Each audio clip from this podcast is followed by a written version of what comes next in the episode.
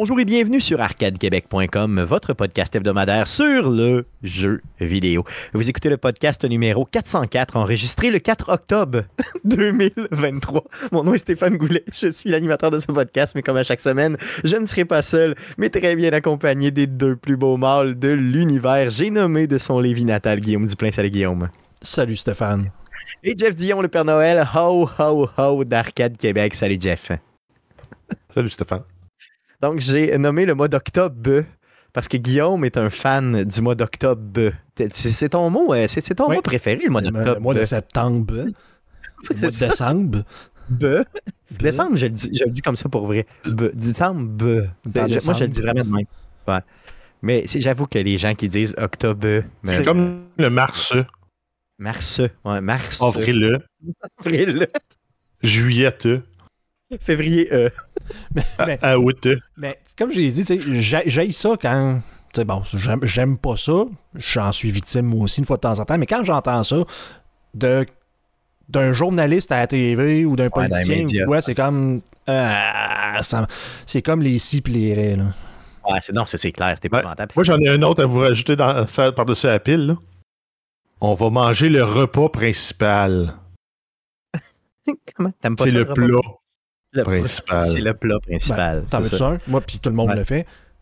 Ils ont remporté la victoire. OK, ils n'ont pas remporté le match. Il y avait, il y avait une victoire. Ils ont fait un rush papier ciseaux puis ils, l'ont- ils ont gagné cette victoire-là qui traînait là.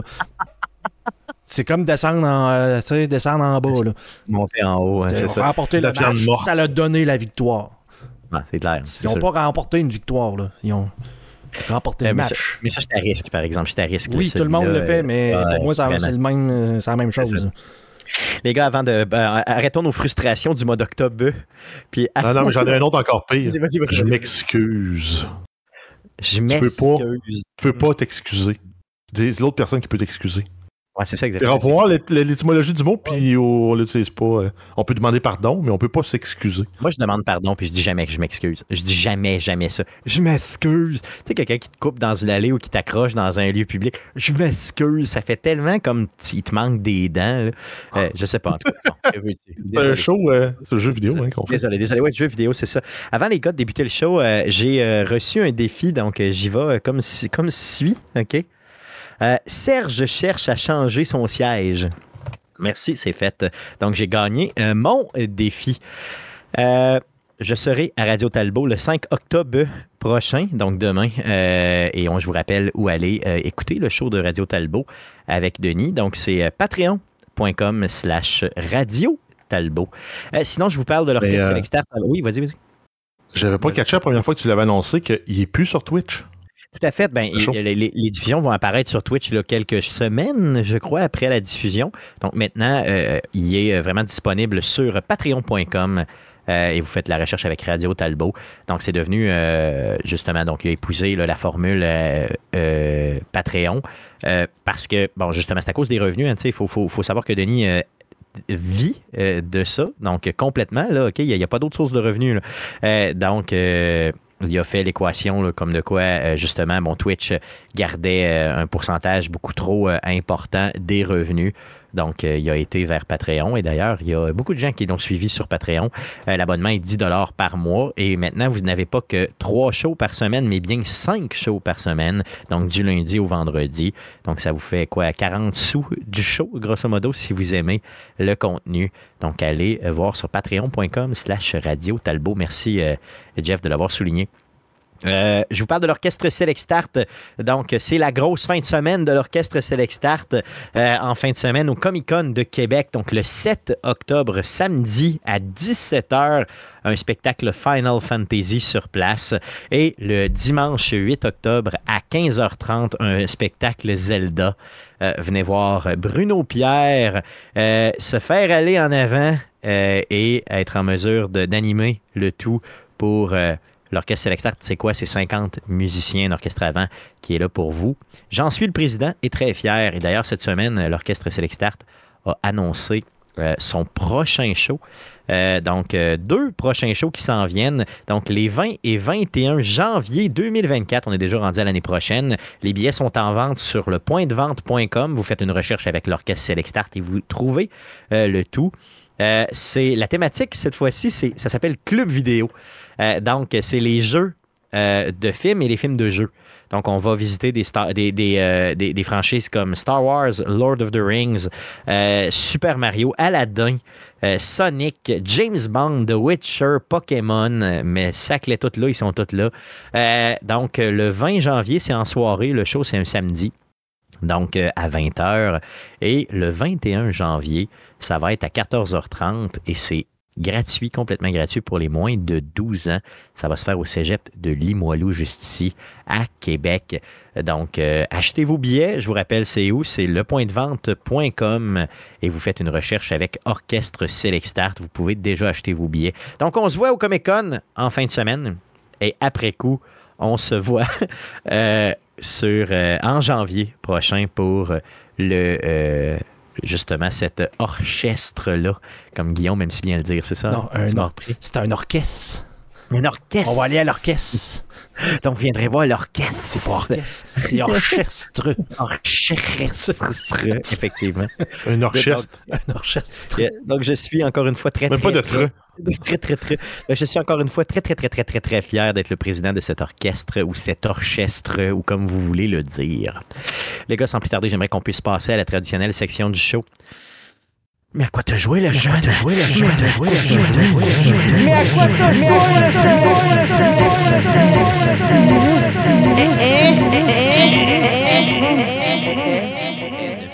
le À quoi on a joué cette semaine? On commence par Jeff cette semaine. À quoi tu joué cette semaine?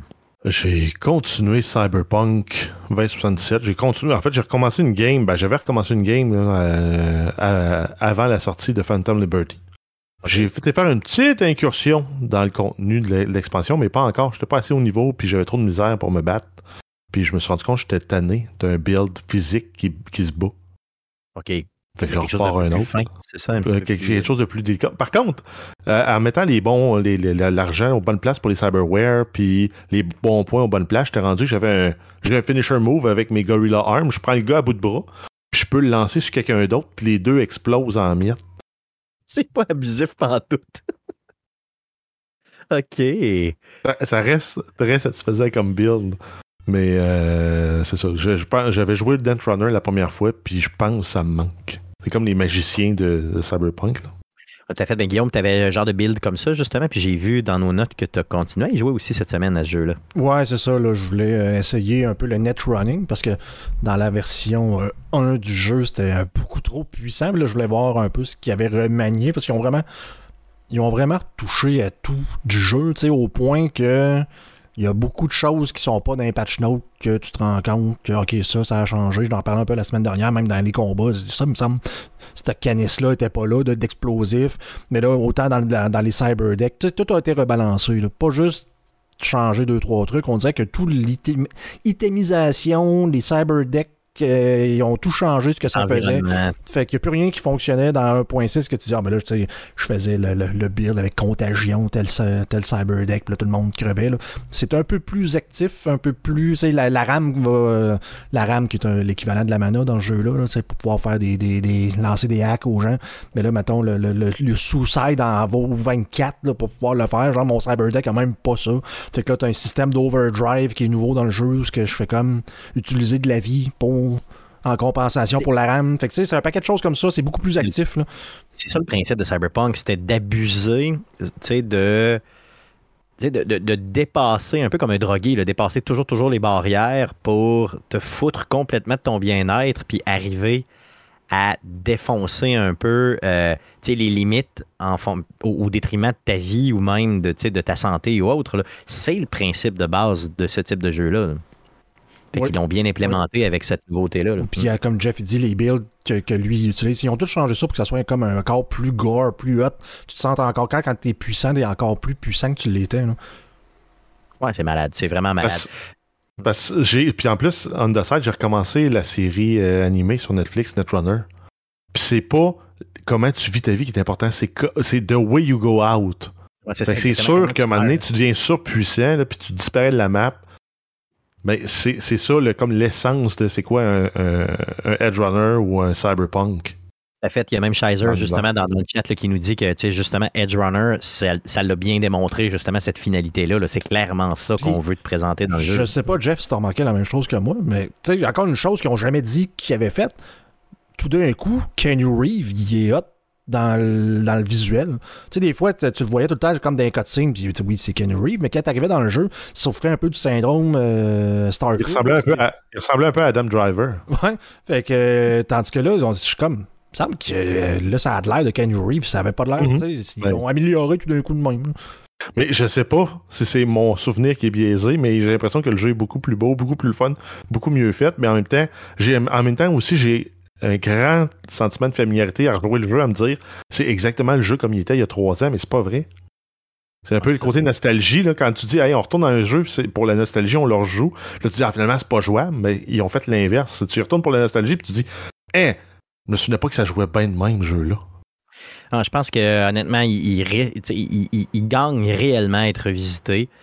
Puis euh, c'est plate un petit peu par contre que bon, la version 2.0 sorte la semaine passée ou la deux semaines, en tout cas très récemment, et qu'on soit dans une vague de sorties de jeux de fou pour les prochains mois. Fait qu'il y a peut-être des gens qui vont, tu sais, côté temps, là, avoir passé peut-être un peu à côté de cette renouvelle mouture-là, vraiment très cool du jeu. Mais euh, si vous avez aimé déjà votre, votre premier playthrough, euh, s'il vous plaît, garochez-vous un petit peu. Euh, D'autres choses à dire, les gars, sur Cyberpunk en général? Ça va? Pas Ben, long, on le si tu veux, ben, si- moi, Guillaume, si- t'es sur mute. ouais, ben c'est ça, ben, hein? Vas-y, vas-y, vas-y. euh, Ah, vas-y, je suis correct, là. Bon, Euh, Ah, non. Bon, c'est mon erreur. bon, excusez.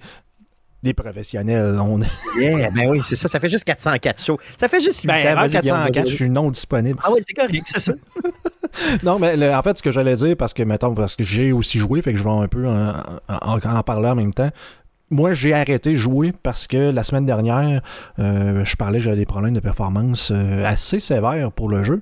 Et ils ont euh, annoncé la patch de 2.01 qui, dans les dernières lignes en bas de, de- de- de la patch note, tu sais, dans les notes, disait, ben, et entre autres, euh, amélioration de la performance pour, euh, pour PC. Entre autres. OK. Fait que je me suis dit, bon là, tu sais, tant qu'à justement avoir des problèmes de performance, je vais attendre, puis je vais, je vais recommencer à jouer à Starfield ou quelque chose de, de même en attendant.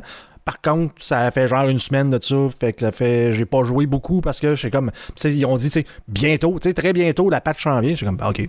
Puis là, pas de nouvelles, pas de nouvelles, pas de nouvelles. Puis quelque chose comme genre 15 minutes avant le podcast, un tweet qui a apparu qui disant que si tout va bien, ça va apparaître demain. Fait que je devrais être bon peut-être pour jouer puis voir si les performances sont, euh, sont mieux. Sais, parce que c'est vraiment un gros, gros point négatif en ce moment. là. Non, c'est sûr, là, tu sais, si t'es pas capable d'y jouer de, de, C'est- c'est euh, le fait, de- tu un. De, de jouer à 30 images secondes comme un Star comme sur PC, je l'ai pas, mais tu sais, de dire 30 images secondes, mais que le jeu est à 30 images secondes tout le temps sans problème, puis que le jeu il look. J'ai jamais eu aucun problème avec ça.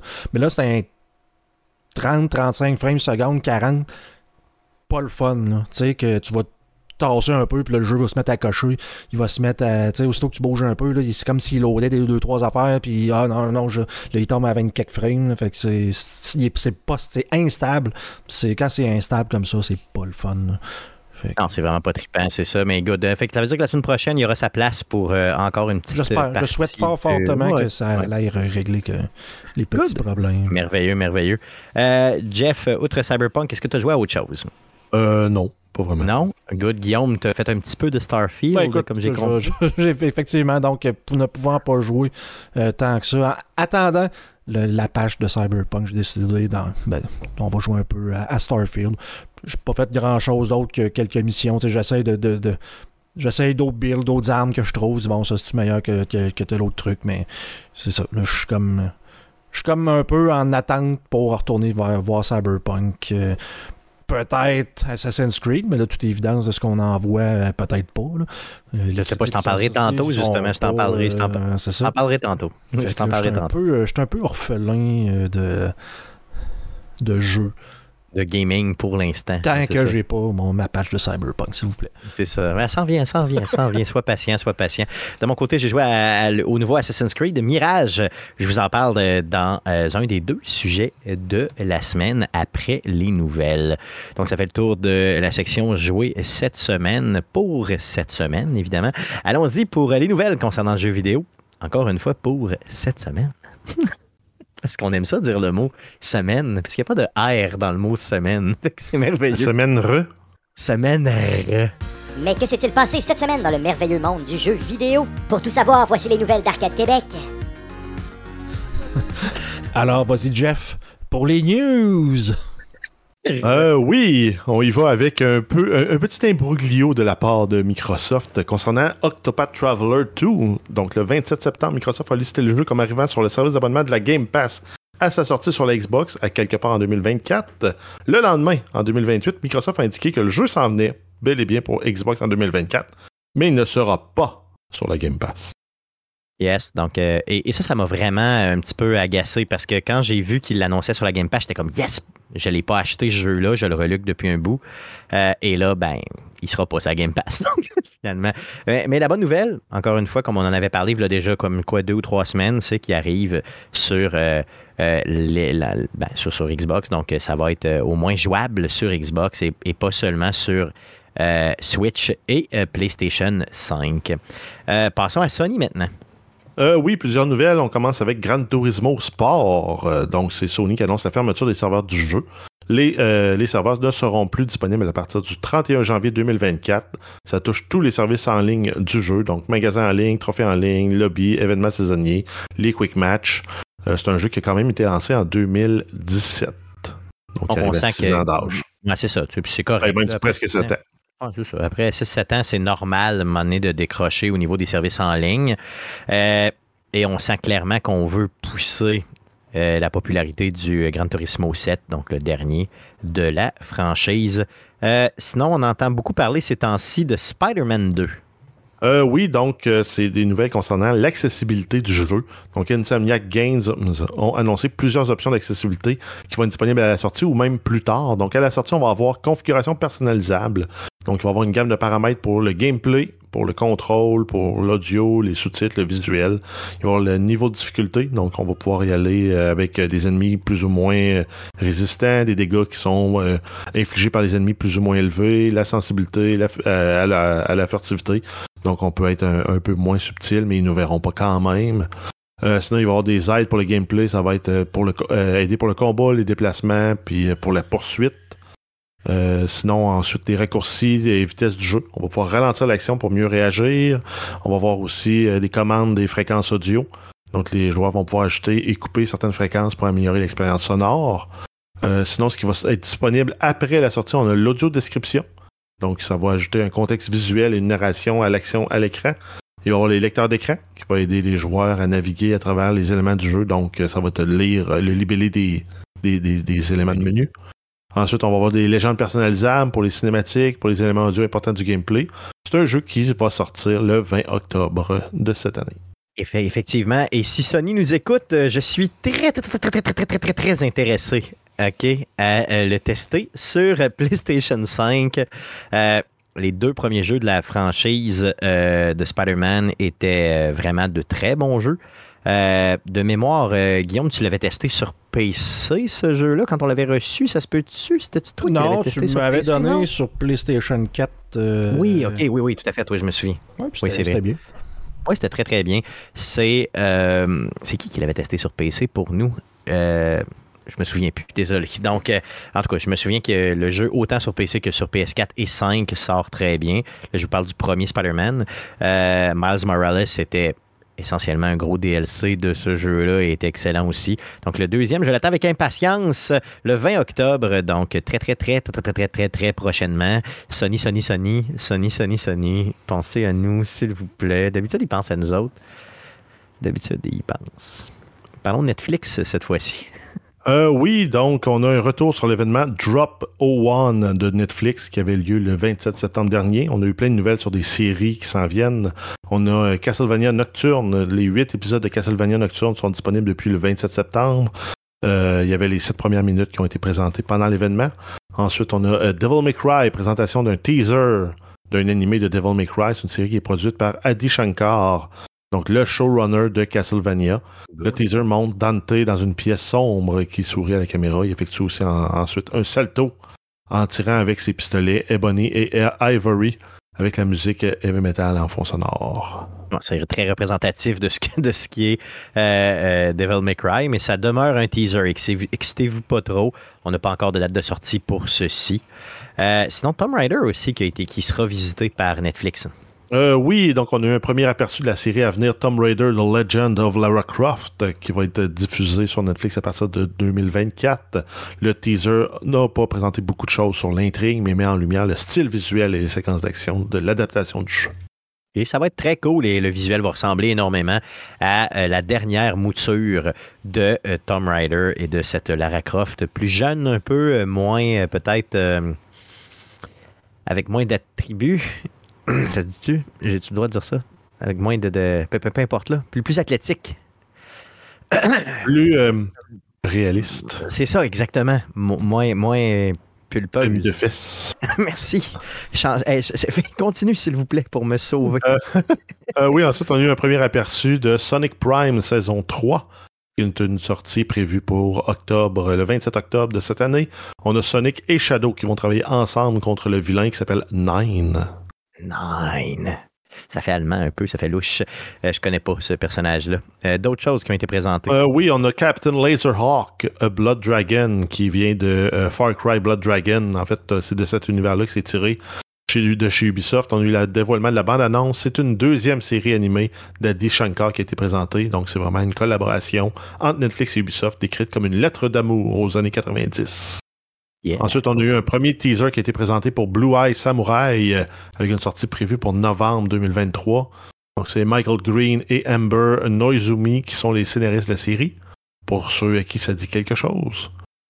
Mm, mm. Ensuite, euh, Masters of the Universe Revolution, un premier aperçu de la série récemment rebootée de He-Man et The Master of the Universe. Donc un vieux classique, là, début des années fin 70, début 80. Il va y avoir des muscles et des petites bobettes. Et des, pangs, ouais. Et des pangs. Ça va être magique. Ensuite, on a euh, Scott Pilgrim Takes Off, donc le casting du film euh, original en live action de Scott Pilgrim qui revient pour une adaptation animée. Donc, on a eu un premier extrait qui a été dévoilé ça va s'en venir dans les prochains mois.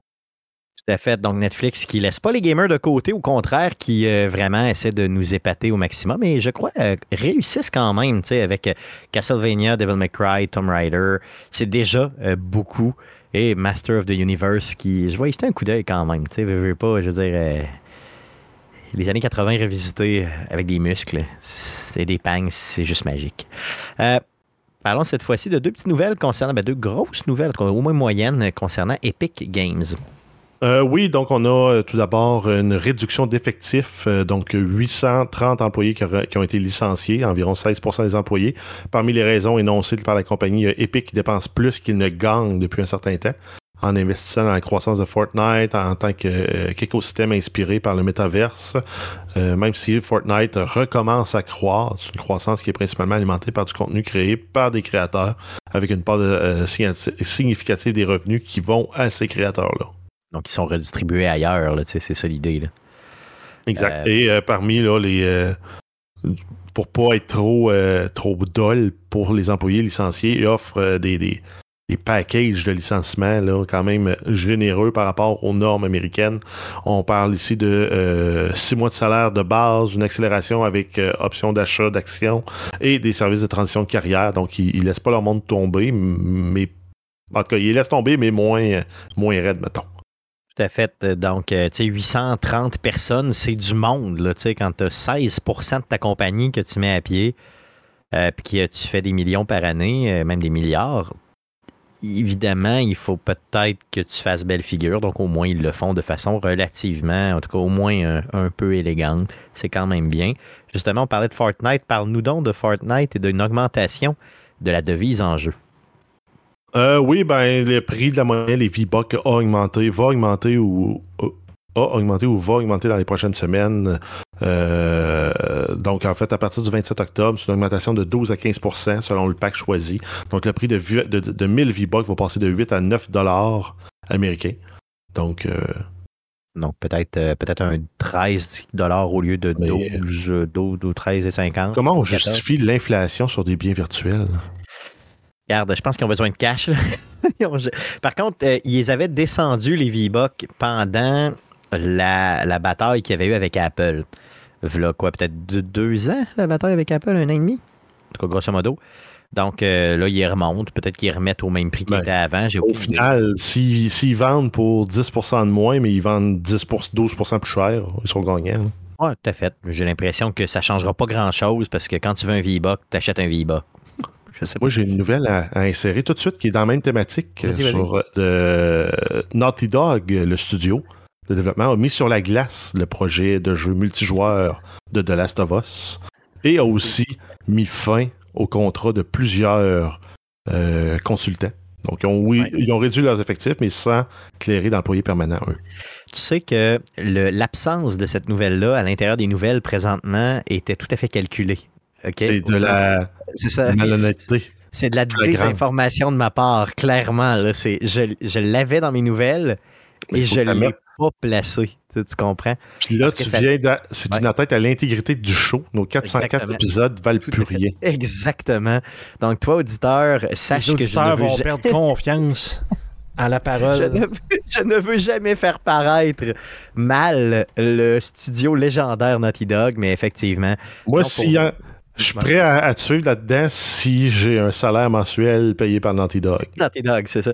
Mais Non, si je euh, l'ai pas, euh, je vais être honnête. Euh, Je niaise, mais pour vrai, je l'avais dans mes nouvelles, puis euh, je- j'ai juste pas pensé de le faire. J'ai manqué de temps aujourd'hui euh, pour l'ajouter. Fait que je m'étais dit, au pire, j'en parlerai la semaine prochaine, parce que des fois, je me garde une coupe de nouvelles comme ça pour la semaine suivante, même s'ils ont une semaine ou deux, c'est pas dramatique. On se mais oui, on a de passer. C'est ça, mais oui, tu as raison. Oui, c'est pour ça qu'on est toujours vieux et dépassé.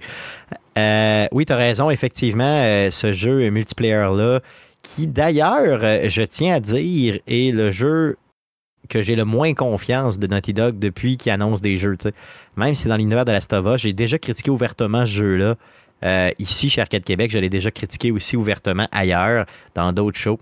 Je pense que c'était à Player, les gars. On était tout le monde ensemble là-bas. Moi, j'ai jamais entendu ça sortir de ta bouche. Non. Jamais.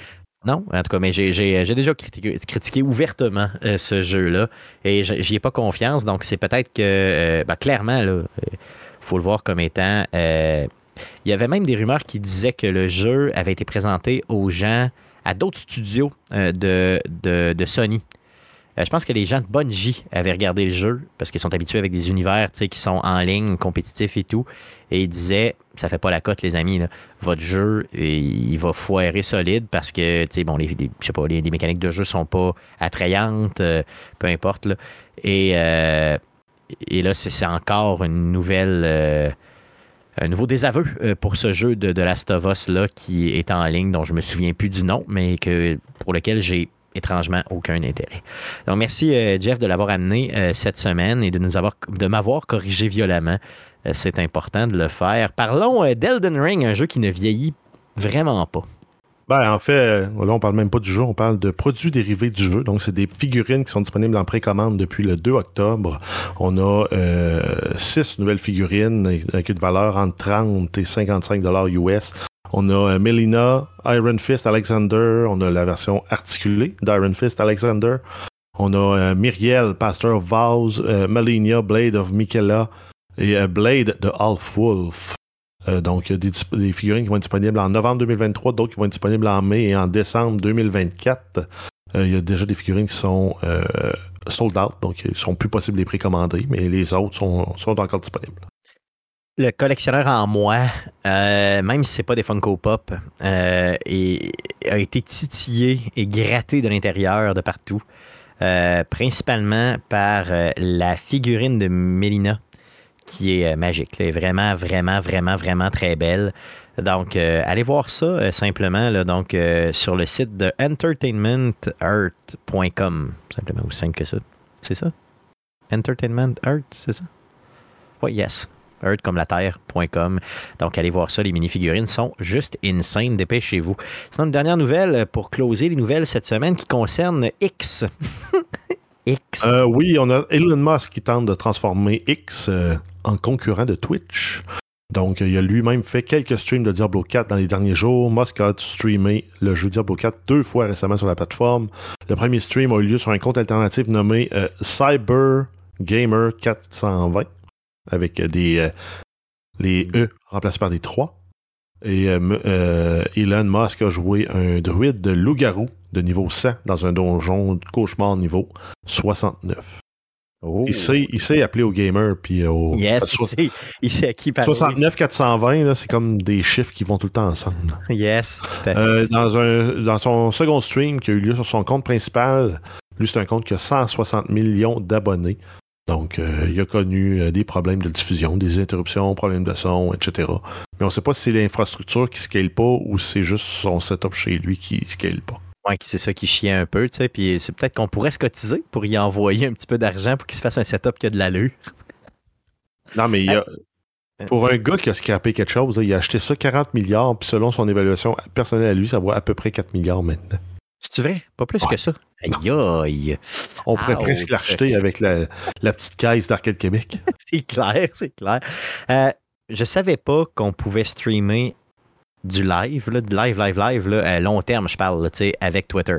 Tu pouvais Je pas non que- plus. C'est, c'est ça le but de l'exercice, c'est qu'ils sont en train de travailler dessus. Je sais que Musk veut que X, Twitter, devienne l'application pour faire à peu près tout. Là. Lui, Ouais, n'importe quoi, c'est ça. Ouais. de- du n'importe quoi. Tu veux faire du journalisme, tu veux faire de, de, de telle autre affaire, tu veux faire des vidéos, parce que là, il veut concurrencer YouTube aussi, euh, de permettre d'avoir des vidéos directement euh, en vidéo sur demande. Ben, moi, je suis des, je suis des, je suis des podcasters qui ont carrément délaissé complètement, complètement YouTube, là, OK? Et qui euh, font des vidéos de, de deux heures là, ou d'une heure et demie euh, sur Twitter directement. Là, ils uploadent leurs vidéos au même titre que n'importe quoi d'autre, puis ils dompent ça là-dessus. Puis c'est fluide, ça fonctionne très bien. Je veux dire, euh, pour le contenu gratuit qu'ils placent euh, en ligne, ça marche. Là, ça marche très, très, très bien. Ben, écoute, pour un site qui était supposé de fermer il y a 8 mois, euh, ça en sort plutôt bien. Oui, tout à fait, tout à fait. Mais c'est Même sûr si ça vaut moins cher que ça valait. euh, Oui, tout à fait, mais quand même, tu sais. Non, non, c'est sûr. J'ai hâte de voir ce que ça va donner, mais en gros, ça m'étonnerait que ça, ça, ça, ça surplante Twitch, évidemment, là. Mais euh, quand même, c'est un stunt euh, qu'il fallait euh, au moins souligner chez Arcade Québec. Euh, donc, ça fait le tour euh, des nouvelles concernant le jeu vidéo pour cette semaine. Allons-y. Avec le sujet de la semaine, le premier sujet de la semaine euh, sera Assassin's Creed Mirage. On a reçu chez Arcade Québec une copie d'Assassin's Creed Mirage, là, déjà euh, un peu plus d'une semaine. Euh, et j'ai eu le loisir d'y jouer, je vous dirais, grosso modo, à peu près, une- mettons, un- une 9h30 à peu près au jeu, ce qui est, pour la durée de vie du jeu, une très belle, presque un 10 heures, c'est quand même, je vous dirais, je suis rendu plus loin que la moitié dans le jeu. Donc, c'est un jeu qui va vous prendre, paraît-il, entre 15 et 20 heures à passer. Euh, après 10 heures, mettons, une 9h30, 10 heures de jeu, euh, j'ai vraiment l'impression d'être vraiment avancé dans le jeu. C'est sûr que moi, j'ai clenché l'histoire, j'ai pas vraiment euh, fait de side quest. J'ai vraiment, décidé d'avancer le plus possible l'histoire. Et c'est ce que j'aime dans les Assassin's Creed en général. Ubisoft est capable de te raconter une histoire et c'est ce que j'aime d'Ubisoft. Donc, c'est ce que j'ai essayé de faire. Juste mettre la table sur c'est quoi Assassin's Creed Mirage, OK? C'est le jeu qui sort le 5 octobre prochain. C'est évidemment un nouveau Assassin's Creed euh, dans lequel euh, l'action se passe en euh, l'an 861 à Bagdad, en Irak. D'ailleurs, en passant, c'est très contemporain au jeu Valhalla, le dernier jeu d'Assassin's Creed, qui lui se passait en entre 872 et 878 après Jésus-Christ, mais dans une autre partie du monde, évidemment. D'ailleurs, le protagoniste de euh, Assassin's Creed Mirage, on le croisait dans euh, Valhalla. Donc, il s'appelle Bassim. Euh, dans Valhalla, c'était comme un semi-héros, anti-héros. Donc, je m'en souviens pas vraiment, mais j'ai été lire sur lui un petit peu. Donc, par contre, sur, dans, donc, on voit vraiment son, le tout, tout, tout début de euh, son évolution euh, dans euh, Assassin's Creed Mirage. C'est quoi la particularité de Mirage? C'est un peu comme. euh, donc, ça, c'est pas une surprise. Je veux dire, euh, euh, Ubisoft nous l'avait déjà dit, c'est un retour aux sources. Donc, euh, ça, c'est une bonne nouvelle pour moi. je pense que c'est une bonne nouvelle pour nous tous, parce que je me rappelle que Guillaume, euh, quand on parlait des Assassin's Creed, nous, c'était les premières moutures d'Assassin's Creed, c'était celles qui nous excitaient le plus. Euh, je me souviens qu'on en avait discuté ensemble hors ligne déjà. c'est le cas, oui, effectivement. Oui, oui, oui, moi, moi, c'est sûr. c'est les- les- J'ai toujours voulu savoir comment ça se finissait. L'histoire des, des, des, des, ben, des quatre premiers, des trois, dans le fond, le 1, le, le, le 2, A, B et C. là. Ouais. J'ai toujours voulu comment euh, savoir ce qui se passe. Comment est-ce qu'il s'appelait le gars dans, dans, dans la réalité? T'avais Dio, mais son euh, Euh, Desmond. Desmond, je- Desmond Miles, ouais, qui s'appelait. ouais. qui commençait à prendre des pouvoirs euh, d'assassin dans le, le, le Dans la temps, vraie vie. dans la vraie vie. Il se passe quoi avec ça? Il meurt un moment donné. Je sais, mais- C'est pour vrai. mais- C'est quoi la suite de cette histoire-là? Je- C'est ce que Ouais, j'a- c'est c'est ce ça. que j'attends depuis 15 ans. là. Ouais, c'est sûr. Il y, a- y a un bout qui a été expliqué d'ailleurs dans les autres jeux, là, mais c'est pas, c'était pas satisfaisant, effectivement. Puis, tu sais, il faut qu'il garde la franchise ouverte, là, clairement. Euh, Jeff, toi, tu avais joué aux anciennes moutures, donc avant, le mettons, euh, avant euh, Origin, Odyssey. J'ai joué, oui, ben j'ai joué au 1, la trilogie d'Ezio. J'avais joué un peu au 3, un peu au 4, un peu à Unity. Puis après ça, j'avais rembarqué dans le reboot. C'est ça, exactement. Donc, on est pr- pré-reboot avec Mirage, OK? Donc, la différence, la grosse, grosse, grosse différence entre, mettons, les anciens puis le reboot, OK? C'était que dans les reboots, on a essayé de, de faire un RPG de ça, OK? Donc, en gros, on a essayé euh, on, a vraiment une, euh, des, des niveaux. Et là, quand on frappe un personnage, euh, s'il est très, très haut niveau, puis vous, vous êtes bas niveau, ben, vous allez y faire, mettons, genre 10% de dommages. Tandis que dans la franchise Assassin's Creed régulière, n'importe quel ennemi, si tu le pognes de dos, il t'a pas vu venir, tu peux l'abattre. Et c'est le principe. donc, on revient à ça, vraiment avec une histoire un peu plus linéaire dans laquelle on est vraiment un assassin et on a des, vrais pouvoirs d'assassin. Donc, en gros, n'importe quel ennemi, ou à peu près n'importe lequel, OK, quand tu réussis à le pogner de, de- dos de façon furtive, il va mourir d'emblée. Donc, il a plus, les, les ennemis n'ont plus de, euh, de- de- de level, ils n'ont plus de niveau. Euh, tu peux les attaquer. Si tu les attaques de front, évidemment, tu vas te faire sacrer une méchante volée. Mais si tu es furtif, donc le, jeu porte bien son nom, Assassin's Creed, donc si tu es furtif et que tu te promènes, ça va bien aller. Euh, donc, on revient aussi à une histoire beaucoup plus linéaire avec une euh, map qui est véritablement grande, mais qui n'est pas très, très, très grande comme on était habitué, exemple, dans Valhalla ou dans les autres, dans la nouvelle mouture des Assassin's Creed. Euh, on a encore la vision d'aigle. Donc, rappelez-vous, la vision d'aigle, c'est quoi dans la série? hein? C'est euh, cette vision où le temps va un petit peu plus lentement et là, on voit les éléments, donc les ennemis en rouge, euh, les, euh, les coffres et tout ça au, travers des murs. On a encore, et oui, encore la sauce Ubisoft dans lequel il faut aller voir les points de vue, donc monter des tours pour aller débloquer des secteurs. Je pensais trouver ça plus plate que ça, mais pour vrai, c'est le fun. Euh, tu sais, de, monter euh, les structures qui sont très, très, très élevées, d'être en mesure d'arriver au-dessus euh, et de synchroniser. Il y a quelque chose de satisfaisant là-dedans. Surtout que la map est grande, mais pas excessivement grande. Donc, c'est, j'ai retrouvé un certain plaisir à le faire malgré que c'est le fait que c'est répétitif. Donc, ils ont réussi à le rendre le fun parce que, puis je vous en reparlerai tantôt, la ville de Bagdad est tellement bien fait dans le jeu que ça donne le goût de la visiter. Ça, c'est vraiment une des forces de ce jeu-là. C'est véritablement la ville. Euh, Elle, elle est vivante, la ville. Il y a des personnages qui, se promènent partout. Il y a de tout. C'est vraiment, vraiment très, bien. Euh, on a, donc on lâche le côté euh, RPG, comme je vous disais tantôt. Et euh, ça revient essentiellement à un jeu stealth euh, dans lequel on, a, on est en mesure d'aller de jouer vraiment un assassin. Et rappelez-vous de la première mouture des Assassin's Creed, là, si on joue, mettons, Ezio, euh, à l'époque, il y avait des difficultés. euh, c'était difficile d'être furtif parce que c'était il n'y avait pas de bouton euh, pour se cacher nécessairement. Il n'y avait pas de bouton pour se pencher nécessairement dans le jeu. Je comprends qu'aujourd'hui, c'est difficile à comprendre, mais à l'époque, quand on jouait à ces jeux-là, si le personnage devait se pencher à quelque part, il le faisait tout seul, mais tu pouvais pas nécessairement être très, très furtif dans ce jeu-là. Maintenant, avec les contrôles actuels, c'est satisfaisant parce que tu peux vraiment te pencher, tu peux vraiment passer partout et le parcours est vraiment super bien rendu. Ce qui est moins bien rendu dans le jeu, c'est les combats. OK? Euh, les combats sont trop simplistes. Euh, tu sais, tu as des combats du genre. euh, tu sais, il n'y a rien de plus frustrant dans un jeu quand les combats sont, mettons, un peu trop, justement, trop simplistes. Donc, tu sais, tu as le type de combat où quand tu arrives devant un ennemi, qui a été alerté, ben là, il y a trois choses qu'il peut te faire. Il, il peut frapper, et là, juste avant qu'il frappe, il va devenir en rouge. Fait que toi, ce que tu fais, s'il est en rouge, ça veut dire que tu ne peux pas bloquer ce qu'il est en train de faire. Donc, qu'est-ce que tu fais? Tu fais une roulade. Donc, tu as un bouton pour faire une roulade. Après coup, tu as euh, une autre attaque que l'ennemi peut te faire. C'est une attaque où il devient en jaune. Là, celle-là, tu peux la bloquer si tu times comme faut avec un autre bouton. Et euh, il peut juste, bon, euh, qu'est-ce qu'il peut faire? Oui, c'est, il peut se promener autour de toi et c'est tout, c'est pas mal ça. Donc, en gros, tu as deux choses à valider. Est-ce qu'il me frappe avec du rouge ou il me frappe avec du jaune? S'il frappe avec le jaune, tu pars son attaque, donc tu bloques, puis après coup, tu le frappes, puis tu le tues.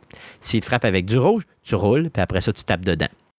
Tu peux pas taper à l'infini parce que tu as comme une barre d'énergie, de, de, un petit peu. Euh, euh, c'est comme ton, essoufflement, si vous voulez. Donc, euh, tu ne peux pas juste taper à l'infini. Donc, à ce moment-là, tu dois gager ça. Puis quand il y a plusieurs ennemis autour de toi, ben, ils t'abattent relativement vite. Donc, le jeu veut véritablement que tu sois un assassin, que tu sois dans l'ombre, que tu sois le plus furtif possible. Et c'est là que tu deviens fort et c'est là que le jeu est bien et ça porte bien son nom, Assassin's Creed. Donc, en gros, c'est important. On appelle ça des attaques ketchup, moutarde. Euh, c'est ce qu'on nous dit dans, le chat. Et effectivement, c'est un peu ça. Donc, quand c'est ketchup, tasse-toi. Quand c'est moutarde, bloque. Fait que tu as juste à ça à faire. Fait que ça devient vraiment poche là, quand tu rentres dans un combat ouvert avec quelqu'un. Mais encore une fois, comme je dis, il faut, dans le jeu, éviter les combats ouverts. Donc, c'est ça qui est bien. Et quand tu fais évoluer ton personnage, tu as différents skills que tu peux faire, que tu peux débloquer. il y a un skill que, que, j'ai réussi à débloquer qui est complètement malade, OK? Euh, je vous dis pas c'est quoi, mais tu deviens vraiment un super-héros. Je vous le dis un petit peu, OK, c'est un skill qui ressemble étrangement à euh, ce qui. C'est comme si tu arrêtais le temps. Je, compare ça un petit peu, mettons, au VAST dans. Euh, dans c'est ça, le VAST dans, euh, dans Fallout? Le VAT. C'est quand le VAT, c'est ça dans Fallout? C'est parfait, désolé. Donc, quand tu arrêtes le temps et tu choisis ce que tu vas faire, un petit peu comme dans, quoi, Red Dead Redemption, c'était comme ça aussi, là. Tu sais, OK, donc tu arrêtes le temps, tu décides ce que tu vas faire. Donc, tu dis, mettons, bon, je coupe la gorge à lui, euh, je, tue lui, je vais faire telle autre affaire. Et là, pouf, tu pars. Puis là, pouf, pouf, pouf, tu vas aller faire toute sa, sa run d'assassinat. C'est magique, c'est merveilleux. Mais encore une fois, ça arrive comme assez tard dans le jeu. Il faut que tu aies débloqué des points de skill pour arriver justement à ça. Et là, il y en a d'autres, des pouvoirs du genre. Euh, j'en ai vu un sur Internet de genre de téléportation là, qui va faire que la personne va vraiment aller euh, abattre des ennemis qui sont quand même à distance de cette personne-là. Donc, ça peut devenir relativement intéressant, mais encore une fois, il faut évoluer dans le jeu. Donc, c'est peut-être pas, euh, disons, à portée de, vue tout de suite.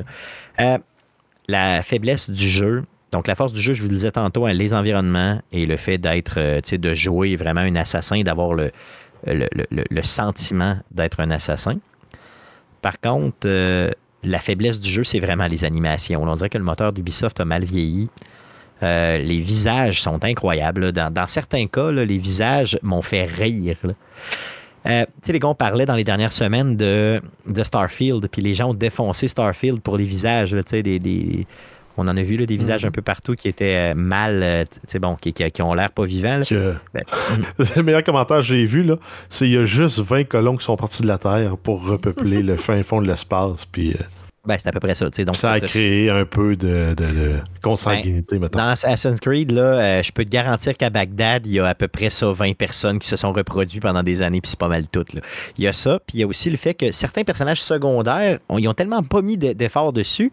Au début, là, exemple, au début, début du jeu, tu rencontres des enfants, tu jases avec eux autres, puis je te jure, l'enfant, il est en plastique complètement figé, puis il y a juste sa bouche, sa bouche qui bouge. Tu sais, on dirait les, les têtes à claque de l'époque. Tu sais, genre juste la bouche qui bouge. Une photo avec un trou pour la bouche. Ah, c'est carrément ça. C'est complètement horrible. J'étais comme, ben voyons, ce jeu-là est super beau au niveau des environnements, est super beau au niveau de la fluidité en général, mais ça, ça, te fait débarquer. Et des fois, tu as même cet effet-là un petit peu avec les visages euh, des protagonistes, puis des personnages sur lesquels on met de l'accent. Et ça, ça devient rapidement agaçant. Euh, une autre chose qui devient agaçante beaucoup, c'est les bugs de contact. Donc, exemple, quand tu vas pour euh, assassiner quelqu'un, et tu le fais régulièrement, on s'entend, de, par en arrière, si la personne n'est pas, tu sais, elle t'a pas vu, puis elle n'est pas nécessairement bien positionnée avec l'environnement, ben souvent, il y a des bugs de collision avec l'environnement. Fait que tu l'assassines, mais tu as l'impression d'y avoir donné, mettons, un, coup de poignard euh, dans le genou. Puis là, il est tombé de façon complètement débile, de, de côté, dans le décor, puis là, tu sais plus trop il est où, tu sais. Fait que ça devient, euh, des fois, ça m'a même fait perdre certaines missions dans lesquelles, mettons, le personnage, il passe à travers le mur, puis là, les autres le voient, comprenez-vous? Fait que là, ça, peut être tannant, fait que là, tu reloads, puis tu recommences. C'est pas game breaker, loin de là, OK, au contraire, mais disons que ces bugs de collision-là m'ont enragé à certains moments, tu sais, mais t'en as beaucoup, là, tu sais, ça a été, j'imagine que j'avais une version qui était, bon, avant la, patch, la fameuse patch Day One, qu'il y a toujours pour tous les jeux aujourd'hui. Donc, j'espère que ce sera un peu modifié. Donc, au niveau des visages et des bugs de, ce que j'ai appelé des bugs de contact, mais quand, vraiment, quand tu assassines quelqu'un, c'est, ça arrive souvent, là, vraiment souvent que euh, l'animation part pas ou que l'espèce de, de, de coup de poignard se donne vraiment pas au bon endroit ou que la personne tombe d'une façon qui a aucun sens, comme si la gravité était complètement renversée ou quoi que ce soit. Donc, ça devient euh, un peu louche. Euh, donc, un jeu qui a euh, une durée de vie, je vous dirais, de, mettons, maximum, si vous faites tout, tout, tout dedans, j'estime autour de 25-30 heures. Pour faire l'histoire, peut-être autour de 15 à 20 heures maximum. Un jeu que je recommande. Je, je- je veux dire, c'est vraiment, si vous voulez vivre avec le visuel d'aujourd'hui, les vieux Assassin's Creed, puis avec les facilités d'aujourd'hui, je parle au niveau du contrôle, ça vaut vraiment, vraiment la peine pour vrai. Les environnements sont super beaux et tout. Euh, La diversité des missions, je les ai aimées aussi. Euh, Il y a beaucoup de choses à faire dans le jeu. Euh, L'histoire principale, j'en ai pas parlé de l'histoire, mais je vais vous la garder. Je vais pas faire de spoiler par rapport à ça. Mais l'histoire au début, c'est une succession euh, d'enquêtes. Donc au début, ça devient un peu déroutant, mais rapidement, ça se place. Euh, Donc euh, c'est quand même bien. Et le jeu n'est pas plein prix. hein. Ubisoft l'a sorti à 70 canadiens au lieu de 90 canadiens comme la majorité des jeux AAA. Donc je pense que c'est un bon choix de leur part parce que si les gens l'auraient rapidement comparé, exemple, à Valhalla ou à cette série-là, et auraient vu qu'il y a beaucoup moins de contenu, évidemment, que dans les anciennes itérations. Donc, ils ont très, très bien fait de le mettre à 70 euh, Donc, un jeu que je recommande si vous voulez vivre la nostalgie des anciens jeux d'Assassin's Creed. Et euh, et- il y a une bonne histoire, c'est super trippant, c'est le fun. Puis à un certain moment, tu te sens vraiment, vraiment super puissant. Comme il faut que tu te sentes dans un jeu d'assassin. Donc, euh, je pense qu'ils ont. euh, je donne un bon vieux, mettons, un trois quarts de Christophe Lambert facile. C'est quand même bien, tu sais, pour un, pour un jeu d'Ubisoft euh, depuis je sais pas, ça euh, les vaut, dernières euh, années. ça vaut juste 60 Steph Cars. C'est vrai, ben c'est à peu près. Mettons 68 Steph Cars à peu près. J'irais dans le 60, 63, 68 Steph Cars. Là. Ça serait pas mal dans, mes, euh, dans, Non, dans mais- ma cote. Je comprends, mais ça veut rien dire. Tout à fait. Tu as tout à fait raison. Puis c'est, de là le, le plaisir des Steph Cars.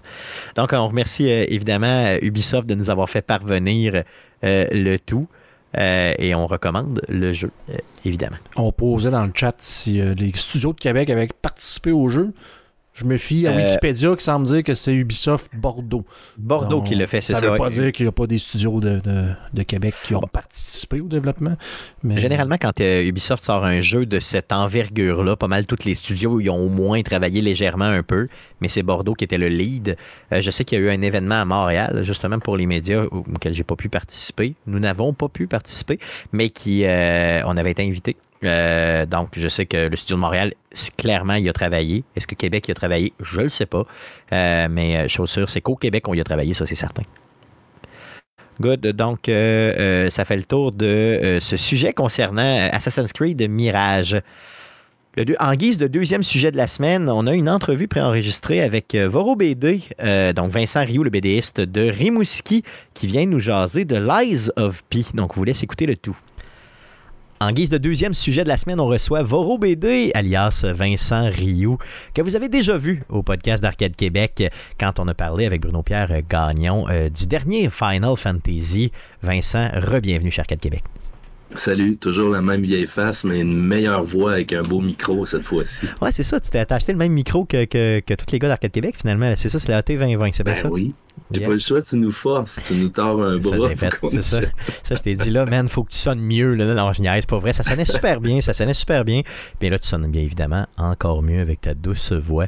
Euh, tu viens nous parler de, euh, de Lies of P, donc le jeu qui est sorti Mhm. le 19 septembre dernier, mais avant ça, avant Lies of P. J'aimerais ça que tu nous parles un peu, on va y aller un petit peu plus perso avec toi. Euh, T'es BDiste depuis plus de 25 ans déjà. Euh, la ville de Rimouski a décidé de te rendre hommage à toi personnellement. C'est bien ça?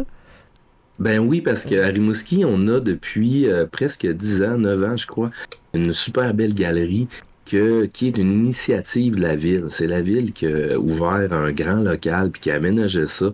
Puis à chaque année, il y a à peu près six artistes de la ville qui sont invités à exposer. Moi, je l'avais fait la première année à l'ouverture, où j'ai exposé surtout des planches de mes séries. Mais cette fois-ci, là, euh, c'est comme une belle rétrospective de mon travail parce que je fais beaucoup, beaucoup d'illustrations à côté de mes bandes dessinées pour des affiches, des romans, des, des couvertures de livres, tout plein de trucs. Puis je dessine souvent Rimouski, mon patelin. Ça fait que j'ai puis le bic, mon village. Ça fait que là, cette fois-ci, j'ai regroupé seulement ces illustrations-là, puis c'était assez pour remplir euh, le musée. Yes, donc c'est euh, ça s'appelle 25 ans à dessiner Rimouski. Voro, 25 ans à dessiner Rimouski. Euh, la galerie d'art, c'est Léonard Parent, c'est bien ça? Oui, c'est sur la cathédrale, en plein milieu de la ville, euh, devant le palais de justice, dans les locaux de la ville. C'est une super belle galerie. C'est vraiment bien aménagé. Puis je pense qu'à chaque fois que j'arrive là, ils ont un peu peur parce que comme je suis un auteur de bande dessinée, j'ai du stock, mon gars. là. D'habitude, les peintres, ils mettent, c'est très minimaliste, là, ils mettent une belle peinture par mur. Moi, je t'ai rempli les murs là, comme des cases de bande dessinée. c'est plein à craquer. là, le, le gars, le- le- le gars qui m'aide à accrocher, à chaque fois, il capote. c'est cool, c'est cool. Donc, euh, l'ouverture va se faire samedi le 7 octobre prochain euh, entre 13 et 15 heures. Donc, si vous êtes euh, Ouais. près de Rimouski ou dans le Bas-Saint-Laurent, vous voulez voir du beau stock et encourager évidemment Voro, vous y allez. Euh, tu vas être là, j'imagine, sur place, évidemment? Oui, je vais être là, puis cette fois-ci, c'est plus le fun qu'un lancement de bande dessinée parce que je dédicace pas tout le long. Je me promène, je jase avec le monde. euh, euh, c'est le fun, là. c'est c'est rempli d'amis, la famille, les gens qui veulent voir l'expo, puis après ça, on va prendre une bière tranquille. C'est vraiment beaucoup plus relax qu'un lancement de livre. Good, super. Donc, euh, allez-y, allez sur place euh, et encouragez Vincent. Vincent, tu viens nous parler de Lies of P. Euh, Un jeu qui m'a été présenté par Stéphane Gagnon de Player, Oui, mon acolyte Ouais, je de tous les jours. Tu l'as entendu déjà? C'est ça, Ouais, c'est ça, exactement. ce vieux débile qui euh, nous a parlé un peu de ce jeu-là comme étant un jeu très, très, très, très, très, très, très, très difficile.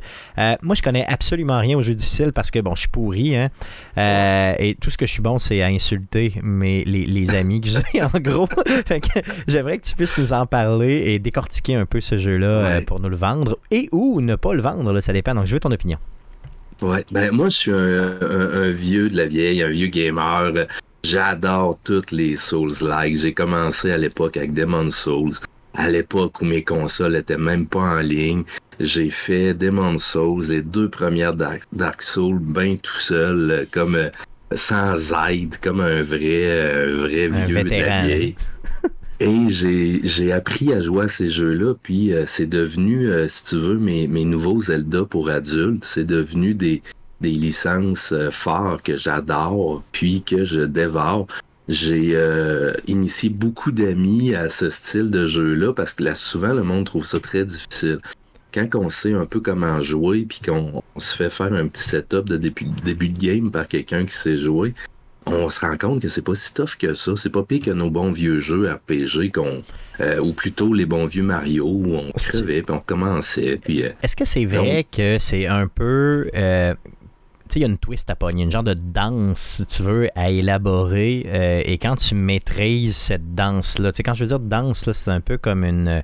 C'est ce qu'on parle le plus à une danse, c'est vraiment le. le tu sais, le, le- Tu réagis à l'ennemi, tu comprends quand, vrai. quand Ouais. il faut que tu l'attaques, puis quand il faut que tu évites. Donne pas un coup de trop Ouais. parce que sinon, là, lui, il va te contre- contre-attaquer. tu sais, il faut pas être trop gourmand, mais il faut quand même savoir rentrer. Ah, c'est tout à fait ça. c'est ça, Ouais, là, tout à fait. Puis euh, c'est une danse qui est très similaire d'un d'un Souls-like à l'autre. Il y a des petites différences, mais euh, ça reste toujours un peu le même truc.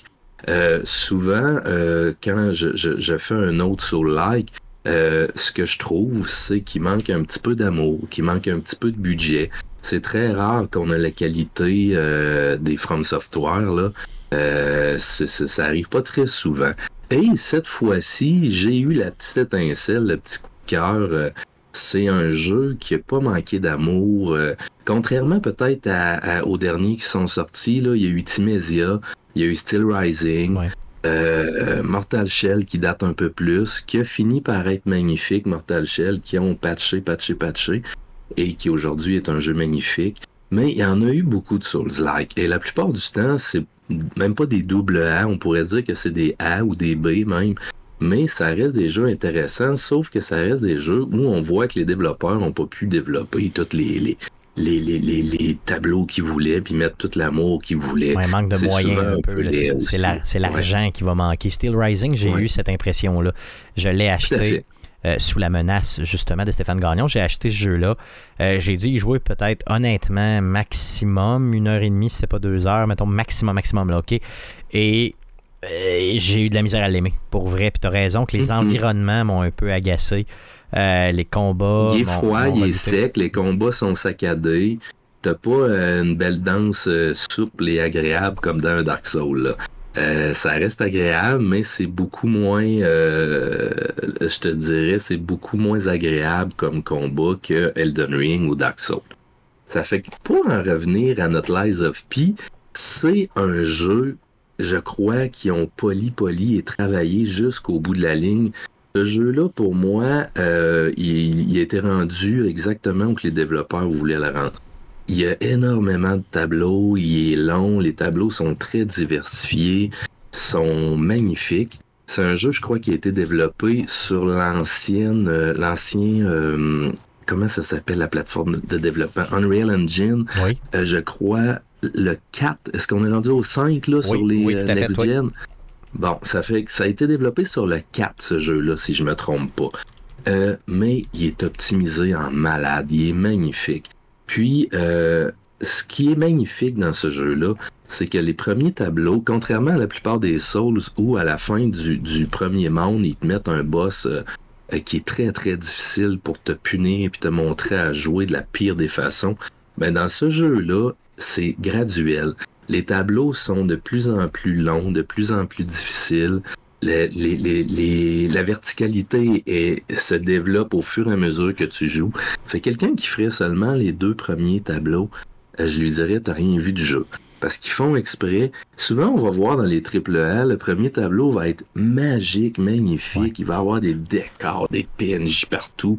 Après ça, ça devient de plus en plus cheap. À la fin, les cinématiques sont dégueulasses. C'était le, concept, de, je crois, des albums de musique de l'époque. Hein. La première tourne était bonne, t'en avais une dans le milieu, puis une, une à la fin, mais dans le milieu, on dirait que tu te souvenais pas trop trop. Euh, fait que je pense que c'est ce qu'ils essaient de faire, mais dans, ce dans celui-ci, tu me dis que c'est pas ça. Euh, il a été développé sur euh, Unreal, euh, Unreal 4, oui, c'est bien ça. C'est ça, c'est ça. Et c'est un jeu coréen aussi, ce qui est de très bonnes, de très bons signes pour la suite, parce qu'on a pas mal de bons jeux qui sont faits en Corée, si je me trompe pas, qui s'en viennent. Beaucoup de, de, de Souls-like, euh, des RPG. Ça fait ça, m'a un peu jeté sur le cul, parce que je m'attendais à quelque chose d'un peu tout croche, un peu mal fait, une copie euh, mal foutue. Puis non, c'est vraiment un bon Soul-like. Euh, si je le prends étape par étape, puis on y va avec l'histoire, l'histoire, euh, on va dire le contexte plutôt, c'est Pinocchio. Mais euh, c'est pas du tout l'histoire de Pinocchio. On est loin du, du- de la vieille histoire pour enfants. C'est juste un, un univers où on retrouve les mêmes personnages qui sont beaucoup plus adultes. Euh, l'histoire est complètement différente. Et contrairement à un Souls-like, un, un, un- From, From Software, on va dire, c'est un jeu qui a une belle narration. Qu'on ne retrouve jamais dans les Dark Souls ou Elden Ring.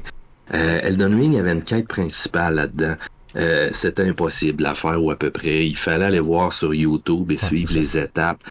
C'était vraiment difficile à, à- à suivre une quête là-dedans. C'est un, c'est un jeu magnifique, Elden Ring, et c'est un jeu qui est supérieur euh, de- par plusieurs aspects à Lies of P, sauf pour la narration. La narration, ils l'ont vraiment bien réussi. Euh, on est dans une histoire très adulte.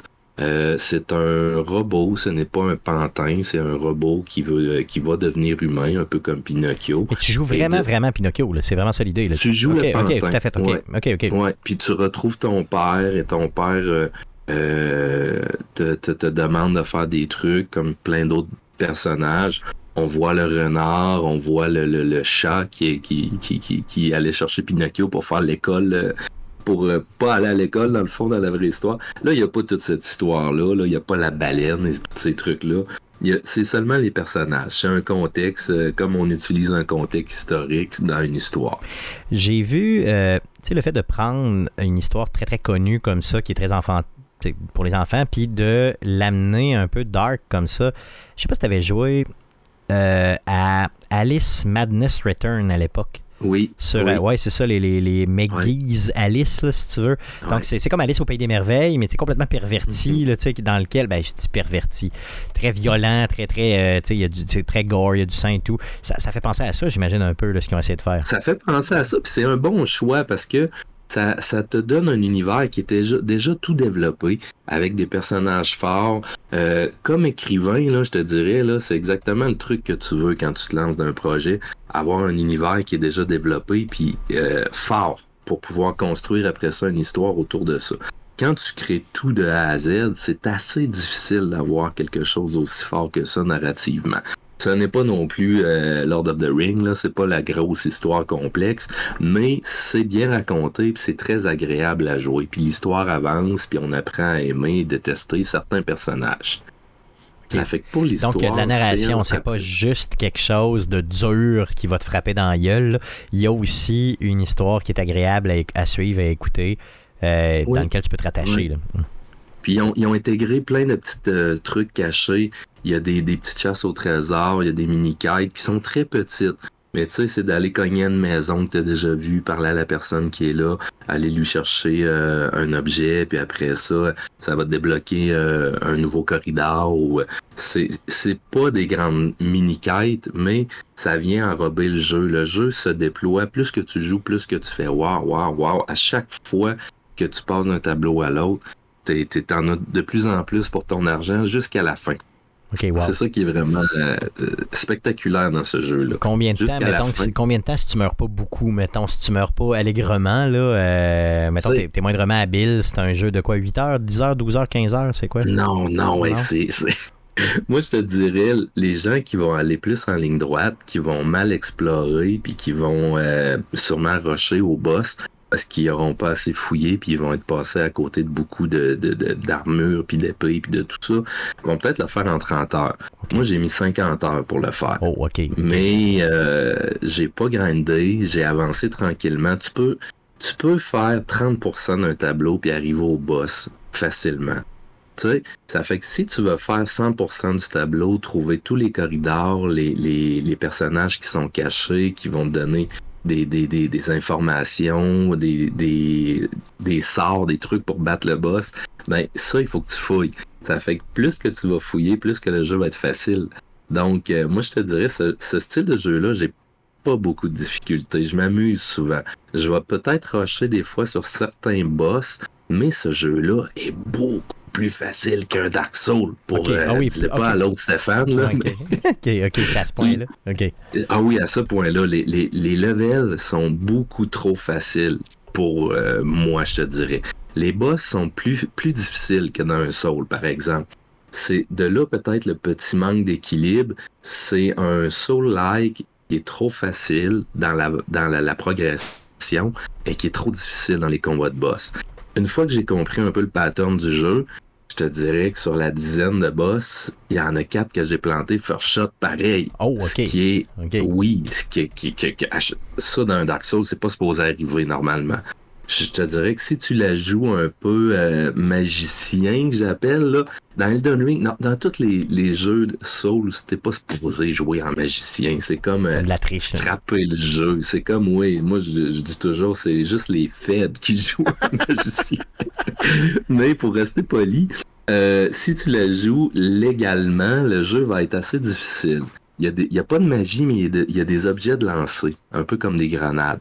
Une fois que tu as compris que tu peux les accumuler puis toutes les pitcher sur le boss, ça devient beaucoup plus facile de détruire les boss, même s'ils ont deux puis trois transformations. Ça fait que ce petit passe-passe-là fait qu'un bon moment donné, quand tu es tanné de gosser sur un boss, tu garoches tout ce que tu as dans les poches, puis tu lui donnes deux, trois coups d'épée, c'est beaucoup plus facile que te battre contre lui euh, 15-20 minutes. C'est Mais c'est traître. pas un Souls qui est difficile. Non, c'est ça, c'est traître, mais c'est quand même legit au sens où c'est Oui, permis. ce qui est magnifique dans ces jeux-là, c'est l'exploration. Fait que chaque boss, c'est juste une clôture qui t'empêche d'explorer. Fait que c'est très gratifiant de sauter cette clôture-là, de réussir à la passer pour avoir un autre monde, un autre partie de monde à explorer. Un peu comme dans Elden Ring. Dans Elden Ring, ce qui est fabuleux, c'est que tu peux contourner la clôture puis aller visiter un autre monde puis revenir à cette clôture-là. Il y a plusieurs empattements. Ça, c'est un plus, c'est basé sur Bloodborne, carrément. Je te dirais, c'est, c'est un Bloodborne-like, carrément. Ok, ok. Ça fait que tu as une voie unique. Quand tu rencontres un boss, il faut que tu le battes, t'as pas le choix pour pouvoir passer à la suite. Fait qu'à un moment donné, quand ça fait 20 minutes, une demi-heure que tu, te, tu t'acharnes sur un boss, ben, t'avouerai que j'ai fait le faible, moi aussi. J'ai lancé mes, mes potions, puis mes bombes, puis j'ai passé à la suite. ça fait que pour te euh, parler un peu du gameplay, c'est un gameplay qui est similaire à, à. Tu peux regagner de la vie en frappant sur l'adversaire. Lui aussi, d'ailleurs, quand tu le baisses, tu vois sa, sa barre de vie un peu comme dans Sekiro, qui baisse, mais il y a une partie qui reste transparente. Cette partie-là, si tu arrêtes de le frapper, elle va remonter tranquillement. Il se régénère, là. Si, oui, exactement. Si lui se frappe, te frappe, excuse, il va remonter aussi cette barre-là. Ça fait que c'est un, un jeu de vitesse un peu. C'est pas comme dans un Dark Soul que tu peux mettre ton bouclier puis tourner autour longtemps. Là, il y a la vitesse qui doit entrer en compte, pareil comme dans Bloodborne. Ce qui rend ces jeux-là souvent plus faciles. Parce que quand tu te mets à rouler, à rouler, à rouler, euh, tu laisses faire carrément le blocage, puis tu ne fais que rouler, puis attaquer. Ça fait que ça, enlève une mécanique du jeu. Euh, quand même, le jeu jon- jongle très, très, très bien. Chaque boss est construit sur une mécanique du jeu ou à peu près. Ça, j'ai trouvé ça génial aussi. Il y a des boss que tu dois bloquer, d'autres que tu dois euh, tourner autour, courir, rouler. Il, est, il est- il est vraiment, vraiment, vraiment bien fait. C'est vraiment pour exploiter un peu toutes les mécaniques du jeu en général. On te les fait découvrir à travers les boss, puis on, t'en fait en abuser un petit peu. Là, fait que si t'es bon pour une. Si tu passes tous les ennemis plus faibles avec une seule méthode, comme moi je fais toujours dans les jeux parce que je suis un peu lâche, ben Tu là, pas, là. tu pourras pas faire le jeu au complet comme ça. là. Mm. Non, tu peux pas. Ben, tu vas en arracher un maudit à certains endroits. Là, ça va peut-être te prendre trois heures à la place de 10 minutes battre un boss. C'est pas avantageux. T'es obligé. Sauf que tu n'as pas plusieurs euh, setups de personnages. Tu joues Pinocchio, il y a juste un setup. C'est pas comme dans Elden Ring que tu peux choisir plusieurs setups. Là, t'es pogné avec le setup qui t'impose. Comme dans plusieurs Soul-like qui sont moins développés, je te dirais. Il y a un gros bémol à ce jeu-là que tu ne retrouves pas dans les Dark Souls. Dans les Dark Souls, quand tu frappes, tu peux interrompre le mouvement pour bloquer. Donc, ça rend le combat beaucoup plus réactif. Dans beaucoup de Soul-like, si tu frappes, tu dois attendre, j'appelle ça quasiment cinématique, là, ça dure une demi-seconde ou micro, une microseconde, mais tu dois attendre que la frappe se porte, qu'elle finisse, que le mouvement finisse pour pouvoir bloquer ou prendre une potion ou faire un autre. Ce jeu-là souffre de ça. Ce qui rend le jeu beaucoup plus frustrant parce que souvent tu vas faire une frappe forte, prend très longtemps à faire là, dans un combat rapide, et tu vois l'ennemi qui réagit, et là tu as le temps de peser deux, trois fois sur ton bouton bloqué. Tu le sais que tu aurais pu bloquer, mais tu peux pas, parce que la, la cinématique de frappe est partie, le mouvement de frappe est parti, il doit se conclure ça, pour tu que tu puisses Tu bloquer. t'es commis, donc t'es pris dans ton choix. C'est Oui, ça l'idée. ouais. Une fois que tu sais ça, c'est comme un jeu de cartes. Tu si je sors mon, mes- mon gros atout, ben, il faut que je, je- je vive avec, j'en aurai plus après. Fait que c'est- c'est c'est un- une danse, encore une fois, puis tu dois t'ajuster à euh, ce gameplay-là. Puis une fois que tu l'as accepté, ça, se- joue très bien, puis c'est très agréable quand même. Mais quand on est habitué à jouer à Dark Souls puis à Elden Ring, c'est sûr que les vieux réflexes rentrent. Je veux savoir au niveau de l'histoire, parce que moi, ce jeu-là, euh, c'est. Bon, tu nous as parlé amplement de la difficulté et tout ça. Je comprends un peu que, bon, c'est pas fait pour moi, mais je vais quand même l'essayer vu qu'il est sur la Game Pass. Euh, je veux, il est déjà téléchargé d'ailleurs sur ma console, mais là j'étais dans Assassin's Creed Mirage euh, pour être capable d'au moins d'en faire une critique cette semaine. Mais dans les prochaines semaines, c'est sûr que je vais l'essayer. Euh, au niveau histoire, tu nous l'as qualifié de correct, même de très bon. Euh, est-ce que, sans faire de spoiler, est-ce qu'il y a un moment que tu me dis, tu te dis là, ok, au niveau histoire, là tu vas triper? Moi, je suis déjà un tripeux, exemple de euh, la narration. Pour moi, la narration, même dans un Ça film, n'importe où. là. Mais vas-y, parle-moi d'un moment là, précis que tu, que tu dis, waouh, ça c'était magique. Là. ça va te frustrer parce que c'est à la fin. À la fin de tout, tout, tout complètement. Et puis, euh, moi, comme je suis un fouilleux là, dans ces jeux-là, euh, je pense que les gens qui l'ont fait tranquillement dans Long to Beat, c'est c'est 40 heures, si je me trompe pas. Moi, j'ai mis 50 heures. Ça fait que quand je suis arrivé à la fin, j'avais déjà débloqué la grosse fin, euh, la bonne fin avec le, le, le, le bout de, de, de, de la fin cachée en plus. Parce que j'avais trouvé les personnages et tout ça qui, qui, qui, qui te débloque la fin cachée. Et la fin cachée est tripante à fond, là. Ça nous ouvre complètement un autre univers, puis une suite ou un DLC de malade. Ça fait que ça, c'est comme le gros bout de l'histoire tripant. Puis comme je t'ai dit, c'est un jeu qui se dévoile de plus en plus. Si tu le laissais pendant trois heures, tu vas faire les deux premiers niveaux. Tu vas trouver que c'est un soul-like comme euh, peut-être euh, euh, Steel Rising. Ça, tu vas trouver que c'est pas mieux, peut-être plus beau, mais pas nécessairement mieux dans le gameplay. Puis dans le level design, parce qu'on s'entend que un Dark Soul ou un Soul-like, c'est le level design qui fait ces jeux-là. Ouais. C'est, c'est eux qui ont ramené des level, les- des level design à la Metroid, des, des, des, des conceptions hallucinantes. C'est ça qui fait que c'est tripant à découvrir, ces jeux-là. Là. Ça fait que l'histoire, elle, elle va se développer de plus en plus, puis tu vas avoir des. Elle est juste bien intégrée. Tu vas la comprendre. Il y a beaucoup, beaucoup de bouts cachés, puis tout ça, puis des lettres à lire. T'es pas obligé de les lire. Tu les lis si tu veux. Si tu veux pas, tu passes par-dessus. Quand tu rentres à ton hub, il y a souvent un hub dans ces jeux-là où tu as ton forgeron pour booster tes épées, ta petite madame pour grandir de level. C'est tout le temps une genre de petite poupée. Ça fait que tu, retrouves tout le lore d'un- Souls avec ton hub et là, l'histoire se déploie. Et il y a des, tous les personnages que tu rencontres dans le jeu viennent euh, habiter à l'auberge avec toi, à l'hôtel. Donc, tu peux euh, avoir plus de pouvoir puis développer l'histoire. C'est vraiment bien raconté. Juste le- Sinon, pour... euh, Oui, parce que juste le fait qu'il y ait de la narration, euh, tu me l'as vendu, tu, sais, tu comprends? Parce que moi, tout ce qu'il y a de la narration, je capote. là. Tu sais, on, on a eu Elden Ring qui nous a été vendu, écrit par le, le, le- Ouais, gars qui vrai. fait... euh, Game of Thrones. Game of Thrones. Hey, on s'attendait à quelque chose de formidable. C'était quel pet sauce? hein? C'est vrai que C'est de la- Ah, c'est la vrai. merde, Ah, c'est de la tu merde. Non, mais il n'y a pas d'histoire dans le. y y honnêtement, il n'y en a pas. Pour vrai, là, je veux dire. Puis ceux Ouais. qui en ont trouvé une, euh, je me mets au défi de me l'expliquer, ou au moins euh, simplement de m'appeler, pour me le dire, parce que j'ai. J'y ai joué, Mhm. j'ai fait un quoi, un facile 120 heures ce jeu-là. Là. Ouais. Puis Ouais. c'était pas ça que j'allais chercher, on s'entend. Puis j'étais un gars d'histoire d'habitude, mais là, bon, il y avait bien d'autres choses à aller chercher dans ce jeu-là, on Ouais. s'entend. Mais come on, tandis que là, dans celui-là, Ben, c'est parce que c'est comme dire, on va te faire un super jeu d'horreur. C'est Stephen King qui Mhm. fait le scénario. Chris, il n'y a pas d'histoire. C'est ça, c'est- épouvantable. C'est juste épouvantable. Euh, continue avec Lies of P. euh, Vas-y avec. euh, avec t'avais d'autres choses? ju- Juste le fait que, que l'histoire soit racontée, c'est un gros plus. C'est sûr que tout le reste, c'est en dessous d'un Dark Soul. Mais le système de combat est agréable, le gameplay est super. Les graphismes aussi sont très bien là, pour un, un Unreal Engine 4. Tu, ils l'ont poussé au max, un peu comme un vieux, euh, un vieux, euh, euh, un bon vieux jeu de fin de vie de PS4 là, qui en avait des jeux magnifiques là, tu sais.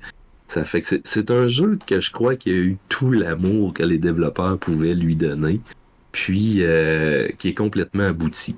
Fait que allez-y, c'est vraiment, moi là, pour un triple Dark Souls, là, j'ai adoré ce jeu-là. C'est sûr que ça reste un, euh, un Souls-like, dont une copie. Fait que c'est toujours un petit peu moins bon que l'original. Mais euh, vous, en- vous allez en avoir pour votre argent. Moi, des jeux comme ça, j'ai eu à peu près juste Ashen à l'époque, qui m'avait euh, aussi jeté sur le cul, qui a été développé, je pense, par Xbox euh, à l'époque. Ce jeu-là, c'est un Souls-like qui fait très marionnette, très... C'était le- en vue isométrique, hein, ce jeu-là, je crois. Ça se peut Ouais, dire? Oui, ok, ouais, j'y ai joué. C'était un peu bizarre, mais c'était un super Souls-like. Il n'y en a pas eu beaucoup des Souls-likes qui m'ont fait euh, dire Waouh, euh, j'espère qu'il va en avoir un 2. Ce jeu-là, sans blague, j'aimerais mieux qu'il y ait un Lies of P 2 qu'un Bloodborne 2. À ce Je vais jusqu'à là. ah oui, je euh, vais choquer ok. des gens, là, mais euh, oui. Parce que Bloodborne avait moins de diversité dans ses tableaux. Euh, C'était beaucoup plus semblable d'un bout à l'autre dans le gros château. Euh, dans Lies of P, t'as tous les mondes, un peu comme dans Mario Bros, le monde de la glace, le monde du feu, le château, le marais, le village. T'as tous, tous, tous les styles de monde qui sont développés. Puis, euh, il y a 11 univers différents, puis ils sont tous euh, très beaux. Mais c'est malade, honnêtement, tu me l'as vendu à côté. Puis, tu sais, encore une fois, il n'y a aucun risque si vous avez déjà la Game Pass, OK, à avoir ce jeu-là. Euh, le jeu est disponible, euh, à peu- sais, il, roule, euh, il, roule, il roule presque sur des toasters, là, je veux dire, au sens où c'est PlayStation 4, 5, Xbox One, Xbox Series X et S, évidemment, sur l'Xbox Gaming Cloud. Il est même disponible sur macOS, imaginez donc, et sur PC. Il est juste pas disponible sur euh, Switch, finalement. Euh, donc, pourquoi ne pas l'essayer après cette belle critique? Pour vrai, euh, je l'ai téléchargé sur ma console parce qu'il est sur la Game Pass. Euh, été là, bon, ok, est-ce que j'y donne une petite heure ou deux? Là, tu me conseilles d'aller beaucoup plus loin que, le- que le 2 Il faut lui 3 donner au heures. moins 4 heures. Rendez-vous au, au troisième, quatrième level. Il y en a, il y en a euh, 10, 11 levels là, pour pas spoiler, mais il, il est long le jeu. Donc rendez-vous, les deux premiers, ils se font en 20 minutes. Ils sont très courts, linéaires, un peu plats. Et puis, à partir du 3-4e, là, le jeu explose, puis là, on en a de plus en plus pour notre argent. La musique est très très bonne, mais mal foutue un peu. euh, Elle est en arrière-plan, pas assez forte. Tu trouves toutes les musiques des disques que tu peux apporter avec toi pour mettre au hub, un peu comme dans Final Fantasy. Good. Puis quand tu les écoutes au hub, ils sont magnifiques, les musiques, mais ils sont, sont mal euh, intégrés. Mais le, le, le son, ça c'est un point fort. le- les bruits, le bruitage dans le jeu, il est magnifique. Il est magnifique. Il y a des dit- ennemis qui font peur. Ouais, peut-être qu'ils ont diminué un petit peu euh, le son de la musique pour justement faire ressortir un peu le son de l'ambiance global des, des, des monstres et tout ça. Ouais, parce que dans Dark Souls, il n'y en a pas de musique la plupart du temps. C'est pour ça que c'est stressant aussi. Yes. Good. Donc, Lies of P, euh, sorti le 19 septembre dernier, disponible où on vient de se le dire. Donc, essayez ça. Et si vous avez la Game Pass, ben, vous pouvez l'essayer entre guillemets, là, je mets des gros guillemets, gratuitement, au sens où vous payez déjà pour l'abonnement, mais quand même. Vincent, euh, les gens te trouvent intéressant, je le sais déjà, hein, de ça depuis plus de 25 ans sur, en BD et à En la BD. radio, c'est ça, et, et- et là, à la radio. Euh, je veux savoir si on veut trouver justement euh, tes œuvres, on veut apprendre à te connaître ou simplement te suivre, où on fait ça? Il faut taper Voro, premièrement. Si vous tapez Vincent, vous ne trouverez rien. Voro, c'est mes initiales. Ça fait plus que 30 ans que je fais de l'illustration, puis tout le monde qui me connaît pas pense que j'écris Voro dans le bas de mes dessins, j'ai tout le temps fait des gros points. Ça fait que ça fait 30 ans que tout le monde m'appelle Voro. À un moment donné, j'ai arrêté de me mastiner, puis j'ai j'ai accepté le Voro. Fait que tapez Voro euh, sur Internet. Euh, comment tu dis ça, un vieux bonhomme? Sur les Internets. Sur euh, les internets, sur le web, là, sur la plateforme du web, là, je sais pas trop. Donc V-O-R-O, aussi simple que ça. Euh, Ouais. Et puis vous allez trouver euh, toutes les œuvres, dont euh, ton dernier album, L'Agent Double.